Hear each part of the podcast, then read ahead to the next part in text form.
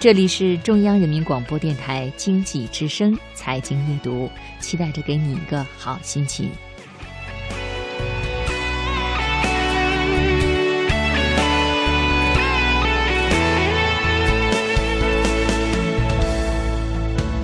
心头的充满金币，不敢留半点空隙。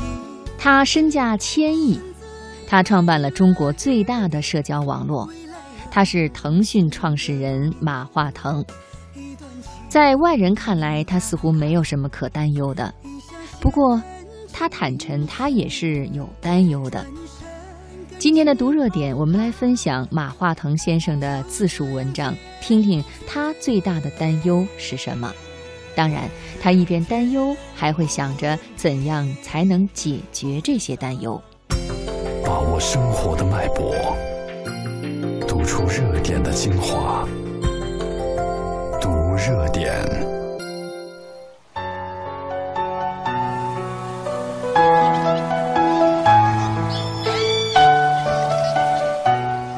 每一个身处互联网行业的人都会有一种巨大的危机感，这里产品和用户需求变化之快，对研发技术能力的依赖之深，都是史无前例的。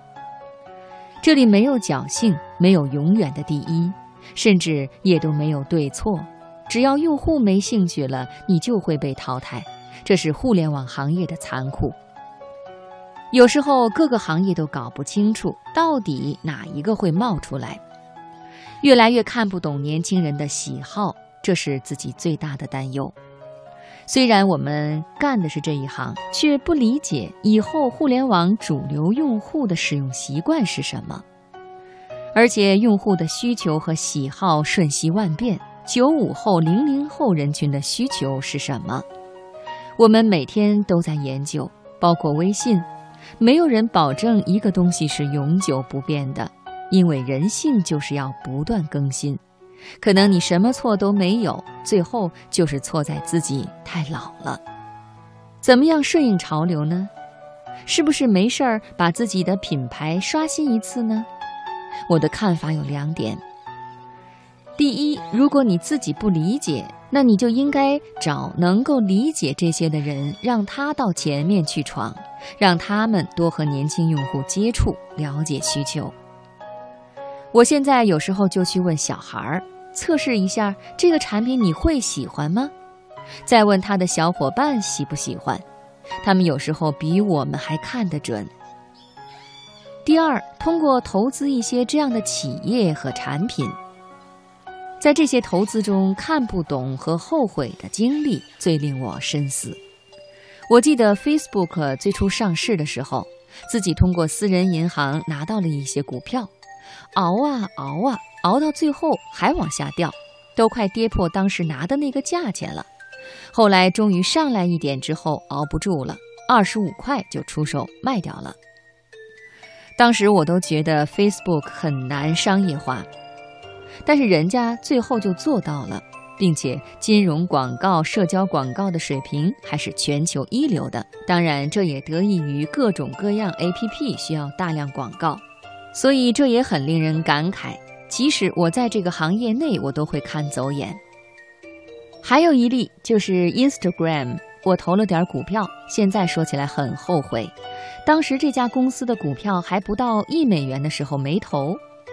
当时他们只有几个人，我们副总裁说这个公司不太靠谱吧，在靠近海边的一个玻璃房子办公，外面都看得见，扔个砖头都可以把电脑全拿走。但是后来它的数据增长不错，我们是在它八亿美金估值的时候进入。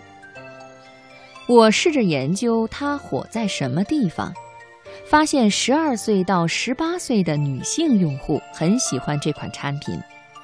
它的服务类似微信，但是不发消息，全部是拍照片，只能按着才能看。你一截图，对方就会知道你在截图。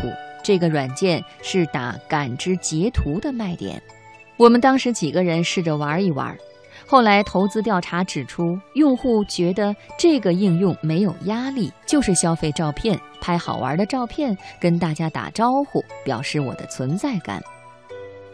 相信很多投资者会问：你为什么不谈谈钱的问题？因为传统行业会有资金密集型扭转的机会，但是移动互联网基本不太可能。